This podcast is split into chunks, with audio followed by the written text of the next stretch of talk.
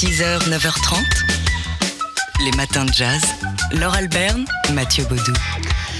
C'était donc le 15 septembre 1980. Il y a 40 ans, on apprenait la disparition du pianiste Bill Evans à New York. Le pianiste qui avait seulement 51 ans, Bill Evans, qui a participé aux mythiques sessions du Kind of Blue euh, dans le sextet de, de, Miles Davis. Mais Bill Evans a accordé euh, tout au long de sa carrière une importance particulière à l'art du trio, notamment aux côtés de Scott LaFaro et de Paul Mochian. Euh, pas seulement, il y en a eu d'autres. Alors, quand on écoute, il y, a eu euh, toute une, série d'albums de, Bill Evans, et quand on écoute, quels que soient les partenaires qu'il a euh, dans ses trios, on entend une véritable euh, osmose, une improvisation à trois, ce que Bill Evans appelait l'interplay, interplay, cette synergie permanente entre les trois musiciens. On l'écoute ici à propos de cette formule, sa formule favorite. I can shape the music Grâce au trio, je peux façonner la musique, uh, énoncer le thème et puis suivre le rythme. Par exemple, quand on travaille, on ne parle pas. Tout n'est plus qu'indication musicale qui se transforme alors uh, en une expérience musicale totale, pour le groupe d'une part, mais aussi pour le public. Et ce trio légendaire que Bill Evans avait formé avec Scott LaFaro à la contrebasse et Paul Motion à la batterie, on l'écoute ici avec Roots for Debbie.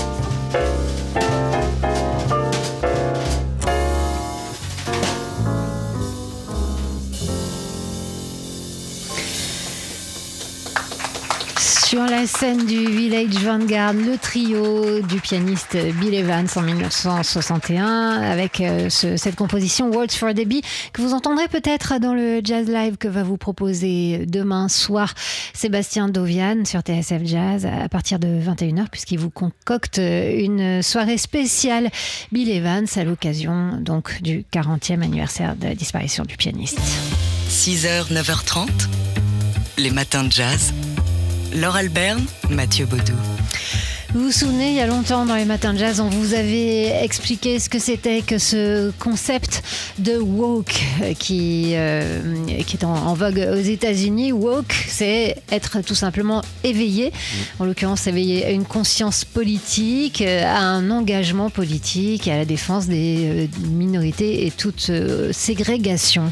Walk, c'est aussi le nom d'une mini-série euh, diffusée aux États-Unis, pas encore en France, mais ça ne saurait tarder. Huit épisodes de cette mini-série qui s'intéresse à un dessinateur de BD africain-américain euh, qui fait une BD euh, inoffensive et drôle jusqu'à ce qu'il se fasse arrêter, euh, une arrestation injustifiée d'ailleurs par un policier blanc. Et là, il va devenir woke, effectivement. Donc, sa conscience politique va s'éveiller. Alors, c'est une série qui est fantaisiste quand même. hein. On fait référence à, Michel Gondry avec des objets qui parlent et puis des personnages un peu loufoques. Donc, ça a l'air. On dit ça a l'air parce que pour le moment on n'a pas pu le voir en France, mais ça a l'air d'être une manière euh, joyeuse de, de, de- de promouvoir ce concept de Ouais, woke. tout l'univers hein, de, ce dessinateur de BD va s'éveiller à cette conscience politique, va lui rappeler cette conscience politique. Donc effectivement, tout son univers lui parle de, ses injustices. Ça va jusqu'aux objets, un, un- un truc un peu poétique à la, à la gondrie, vous l'avez dit. Un truc aussi très politiquement correct. C'est ce que disent Donald Trump et ses partisans pour discréditer cette série woke diffusée en ce moment aux États-Unis. C'est curieux. Alors donc, bah, on attend que ça arrive en France. hein. On vous le dira bien sûr si on va passer ça. 6h, 9h30, les matins de jazz. Laure Alberne, Mathieu Baudou. C'est une question qu'il serait inimaginable de poser en France, mais qui agite les États-Unis en pleine campagne électorale et en plein mouvement Black Lives Matter. Kamala Harris est-elle noire? Libération revient sur cette interrogation autour de l'identité donc de la colistière de Joe Biden, de mère indienne et de père jamaïcain. L'affaire n'est pas simple, elle révèle surtout des préoccupations raciales et identitaires proprement américaines. Alors quoi? Noire, femme de couleur, africaine-américaine, indienne, américaine Quelle étiquette lui poser dans un pays qui a reçu en héritage l'archaïque One Drop Rule, cette règle selon laquelle une goutte de sang africain suffit à être catégorisée comme noire Alors au-delà des attaques racistes habituelles hein, qui visent à la désaméricaniser, Kamala Harris est aussi visée par le mouvement ADOS, American Descendants of Slavery, ce mouvement donc des descendants d'esclaves américains. Kamala Harris a grandi dans un monde blanc point final, nous disent les ADOS. Cela signifie qu'elle n'a pas vécu une vie ADOS. Elle n'a pas à supporter le coût de l'esclavage et des désavantages accumulés. Lineage matters, le lignage compte, nous disent ces, euh, ces parties prenantes du ADOS. Alors à ces critiques, on peut opposer que plus de 90% de la population jamaïcaine est originaire d'Afrique subsaharienne, qu'elle a aussi reçu en héritage cette mémoire par son père. Et parce qu'elle a grandi dans un milieu favorisé, on la signe au monde blanc. Ouais, question raciale, question sociale, en guise de binarité, une fois de plus. Je pense qu'il faudrait d'abord se demander comment l'Amérique traite la question de la race et moins ce que signifie qu'être biracial, a commenté Kamala Harris. Une analyse très fouillée et très passionnante à lire aujourd'hui dans Libération. 6h, 9h30, les matins de jazz. Laure Alberne, Mathieu Baudou. Alors, si on aime euh, le bon vin, est-ce qu'on aime le bon jazz et réciproquement Bah, c'est pas obligé, mais en tout cas, à la fin de la semaine au Duc des Lombards, l'idée est d'associer les deux. Oui, avec une, une formule, concert à 18h45 euh, et euh, dégustation en même temps euh, des vins avec les vignerons qui sont sur place pour vous faire découvrir leur production et en l'occurrence Jean-Christian Mayordom qui est vigneron, médecin et saxophoniste amateur de jazz et qui fait du vin en biodynamie. Alors, pourquoi? Quelle idée a-t-il eu d'associer le jazz et le vin Réponse. La musique, jazz, est basée sur de l'improvisation. Chacun a son idée de ce qu'il fait. On part sur un même thème et puis on produit derrière euh, la musique qui nous plaît. Euh, avec le genre de vin qu'on fait aujourd'hui, on part donc de, du produit raisin et on innove en, créant chacun notre produit sur des bases autres que les, vins technologiques qui se faisaient, les vins bien carrés par les œnologues. Là, ce sont des vins de vignerons, quoi. Voilà. Et bon, je trouve que cette idée de construire les vins sur cette improvisation, cette pour arriver à une harmonie parfaite, va bien avec l'idée du jazz, quoi. Enfin, mon idée du jazz. Jean-Christian Maillordom, donc, qui sera là hein, pendant les deux soirées pour vous faire goûter ces vins. Euh, Côte-du-Rhône, son, son, domaine du Pourra est installé dans le Vaucluse, donc avec du raisin sans intrants chimiques, du vin sans intrants œnologiques, vin bio, cultivé en biodynamie, enfin bref, du vin jazz, on pourrait dire. Et du côté de la Seine, vous aurez droit à Édouard Binot en quintette, donc euh, jeudi à partir de 18h45 et à la même heure vendredi, ce sera Eric Lénini. Les matins de jazz.